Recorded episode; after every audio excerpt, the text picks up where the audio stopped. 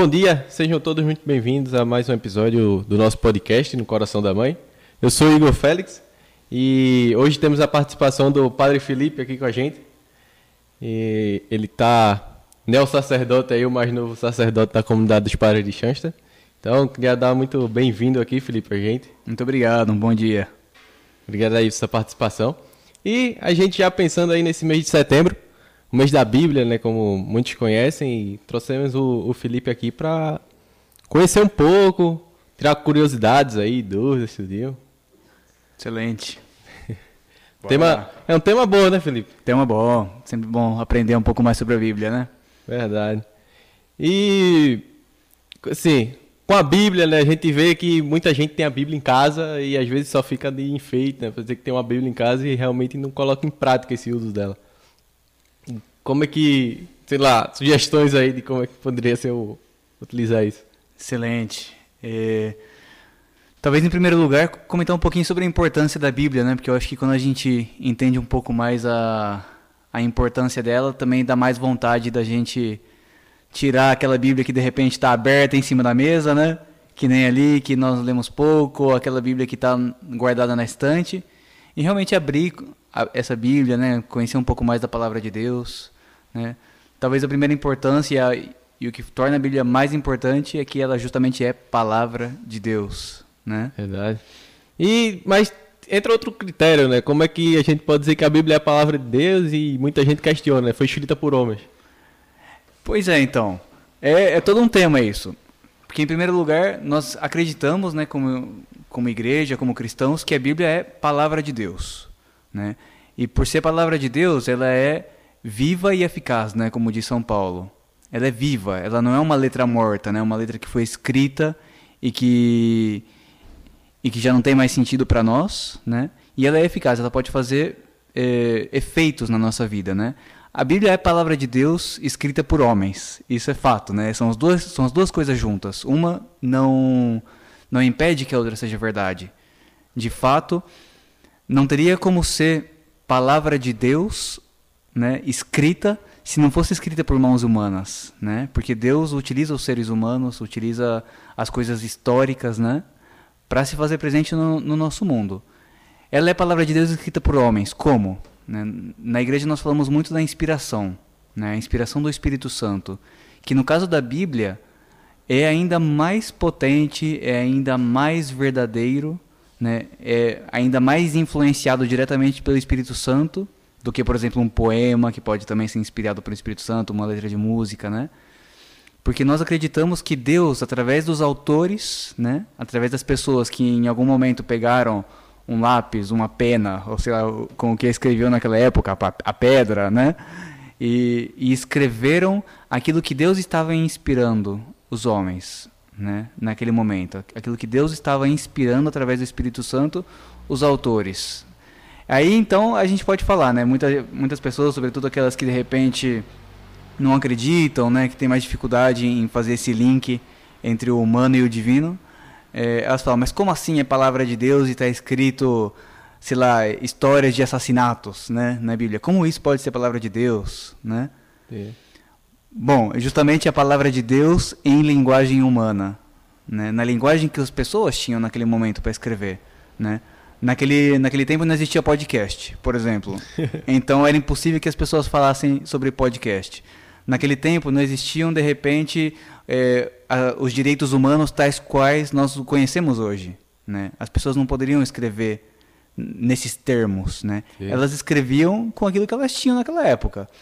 Então, por exemplo, é, no momento em que existiam embates entre uma tribo e outra, né? E ali valia uma lei em que era necessário sobreviver de alguma maneira, bom, a gente entende então que, que a Bíblia relate é, coisas assim, né? E muitos crimes assim também cometidos, às vezes a pena de morte não, não era nada de outro mundo, né? Pois é, naquela, naquele momento era outras leis que, que estavam em vigor, né? A humanidade ainda não tinha caminhado o que caminhou hoje em dia, né? Ainda assim, nós vemos, por exemplo, já no Antigo Testamento, né? Uma coisa que é muito mais antiga do que o, o, Novo Testamento que nós conhecemos que tem dois mil anos, né? São livros que de repente podem ter, sei lá, três mil anos, quatro mil anos, né? É, e naquele momento, nos Dez Mandamentos já está o não matarás. Né? É. Já, já é lei de Deus ali. Então, claro, a- o, a- o ser humano foi caminhando e Deus vai se valendo dessa caminhada, né? Ele vai pegando essa caminhada que o ser humano tem, essa compreensão que ele vai tendo, né? E inspira o, Espí- o Espírito Santo, né? Vem essa inspiração para que ele possa então comunicar a sua palavra, comunicar a sua vontade, mas numa linguagem humana. Né? São as duas coisas juntas, as duas coisas vão juntas. E a linguagem humana é limitada. Né? Né? Portanto, bom, aí sempre que quando a gente for ler a Bíblia, é importante é, buscar um conhecimento maior né, sobre, bom, isso está escrito aqui, mas será que eu tenho que levar ao pé da letra? De repente, ao pé da letra já não vale para mim, mas o sentido que está por detrás, isso ainda é palavra de Deus, né? Isso ainda é verdadeiro, isso ainda pode fazer um bem para minha vida, mas eu tenho que interpretar. Eu não posso levar ao pé da letra, por isso pedir ajuda para alguém que conhece um pouco mais de Bíblia, né? De repente tem um leigo que estudou teologia, ou então os padres religiosos, ou a internet também está cheia, né? De, de material hoje em dia. É, pos- é possível.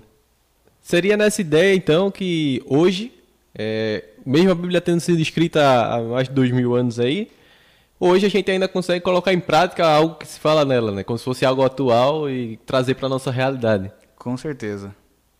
Então, é, é bem interessante assim a gente pensar que um livro tão antigo aconteça isso.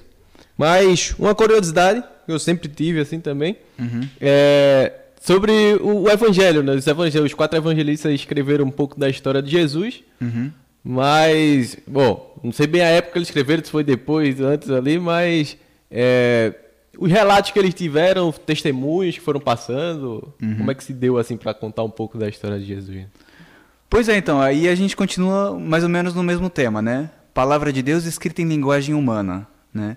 E Deus então sempre vai se valer de pessoas ou então de comunidades, né? Porque nem sempre os livros foram escritos por um autor só, né? De repente foi um um autor que influenciou um grupo de pessoas, né? E esse grupo de pessoas então juntou os relatos, né? Os evangelhos, por exemplo, né, que eu acho que talvez, talvez não, com certeza são os livros mais importantes para nós católicos, né? Porque mostram a história de Jesus. Os evangelhos não foram escritos, por exemplo, enquanto Jesus estava vivo historicamente, né? Ou seja, antes da, da sua morte, né? Da sua paixão e morte, né? Todos os evangelhos, por exemplo, assim como todo o Novo Testamento, foram escritos depois da ressurreição de Jesus. Todos, todos os livros, né? Ou seja, aquilo que a gente está lendo são relatos que corriam, né, de boca em boca entre os apóstolos, entre os discípulos, entre as diferentes comunidades cristãs que foram eh, se formando, né, ali na, no Oriente Médio, também na Europa já, né, como por exemplo Roma, né, cartas Romanos, Sim. Éfeso, cartas Efésios, né? Mas os evangelhos, então, foram escritos por pessoas diferentes em momentos diferentes. Tanto que a gente conhece aqueles evangelhos apócrifos, né? Que muita gente também começa aí fazendo teorias da conspiração. Puxa, mas tem os evangelhos que a igreja não aceitou e que a igreja esconde, não sei o que lá. A diferença, por exemplo, dos quatro evangelhos que nós conhecemos para esses evangelhos apócrifos são que os quatro evangelhos que estão na Bíblia, todos foram escritos em um momento em que os apóstolos ainda estavam vivos, né? Vamos pensar. Se Jesus morreu ali por volta dos anos 30, né? O último evangelho que foi escrito foi o evangelho de João, nos anos 80, né? Daquela época. Sim. O ano 80, né? Ano 80, né? É, Exatamente. 80, 81, 82. É, então, por exemplo, ó, entre os anos 30, quando Jesus morreu e ressuscitou, e os anos 80, tem 50 anos de diferença, não é verdade? Sim. Vamos supor que os apóstolos tinham ali seus, seus 30, 40 anos. Né? 50 anos depois, eles tinham uns 80 anos, né? É factível que eles estivessem Sim, sim. vivos, né? De fato, eles estavam, né? As primeiras comunidades. Esses evangelhos são os aceitos hoje, né?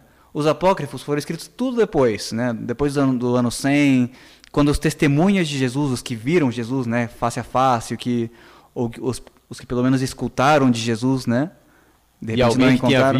Mas escutaram de alguém que, que o conheceu. Sim. Bom, esses evangelhos são o- os aceitos, né? E cada um então foi escrito por um autor diferente ou por um grupo de autores diferentes, respondendo a uma determinada comunidade. Por exemplo, né, o Evangelho de João, que foi o último, foi escrito. Você vê que ele é bem diferente dos outros, né? É. Ele foi escrito para um, grupo mais de influência grega, né, de influência gnóstica, que eram as pessoas, as pessoas que buscavam assim um conhecimento maior de filosofia e etc, né? Ele é um evangelho mais filosófico, um evangelho mais poético. O evangelho de Marcos, ele é mais parco, né? Ele, ele é o menorzinho de fato, né? Esse foi o primeiro evangelho a ser escrito, prova provavelmente, né? Dos que nós conhecemos, porque tem evangelhos Sim. antigos que não chegaram até nós, né? É... Então ele foi escrito já para um para um pessoal que já estava mais influenciado ali pela cultura hebraica, né? É um evangelho, por exemplo, que tem termos em, em hebraico, né? Ali dos judeus daquela época, enfim. Cada evangelho foi escrito num momento diferente, mas todos depois da ressurreição e antes de que os apóstolos, é, ou então esse grupo de pessoas, de discípulos que conheceram Jesus, falecessem. Conheceram de fato ali, né? Exato, são testemunhos oculares ali, né? Sim. Bom, então, acho que deu pra gente tirar uma boa conversa. Pois é, falta só responder a primeira pergunta. Primeira que pergunta. é o que fazer com a Bíblia que está em casa. Isso. Primeira pergunta. É, eu acho que aí a gente, tendo, tendo tudo isso em vista, a, né, a gente consegue responder essa, essa pergunta, né? A Bíblia, pessoal, vocês viram que ela é super importante? Palavra de Deus, escrita por homens, mas palavra de Deus, viva e eficaz, tem sentido para mim hoje em dia. Cada vez que eu pegar a Bíblia, eu vou poder retirar dela uma mensagem diferente para mim, porque Deus continua falando através dessas palavras que estão escritas ali. Essas palavras são vivas, elas têm um significado para mim hoje. Hoje, de repente, para dar um exemplo, eu leio a palavra do filho pródigo, me identifico mais com o pai misericordioso. Amanhã, eu posso me identificar mais com o filho pecador, né, que saiu. Depois de amanhã eu posso me identificar mais com o filho mais velho, né? Cada vez que eu ler a Bíblia, eu vou tirar uma mensagem de Deus diferente para mim. Portanto, pega a Bíblia em casa, leia, reze com ela, faça a Lexio Divina, se pergunta o que, que Deus está te, tá te perguntando, está te pedindo hoje, né? O que, que Ele está te falando? O que, que Ele quer de você? O que, que você pode dar para Ele hoje? Né? E aí então o Espírito Santo vai tocando nosso coração com a Bíblia para que a gente possa escutar realmente a palavra de Deus e não só né, entrar por um ouvido e sair pelo outro, não só conhecer, mas que Deus fale comigo na minha vida através dessa palavra. Verdade. Então, obrigado, Felipe, por sua participação com a gente. Deu para dar uma, uma bela abrangência aí no, sobre o tema da Bíblia. Né? Muita gente se questiona realmente fica sem saber, às vezes, se é verdade, se não é. E, bom, temos fé, vamos lá acreditando, mas vamos buscar conhecer um pouquinho mais também. Né? Bom, então agradecendo mais uma vez aí a participação do Felipe aqui com a gente hoje, trazendo um pouquinho mais sobre tanta curiosidade que a gente tem sobre a Bíblia. E lembrando a todo mundo que hoje, às 6 horas da noite, também temos é, o nosso videocast lá no, no Instagram e no YouTube. Todos convidados aí a assistir. E lembrando que todas as sextas-feiras, sextas-feiras, a partir das 8 horas da manhã, tem um novo episódio do nosso podcast. Estão todos convidados aí para escutar e prestigiar um pouco esse momento. Obrigado mais uma vez, Felipe. Excelente. Muito obrigado também pelo convite e a gente vai se falando aí. Fiquem com Deus.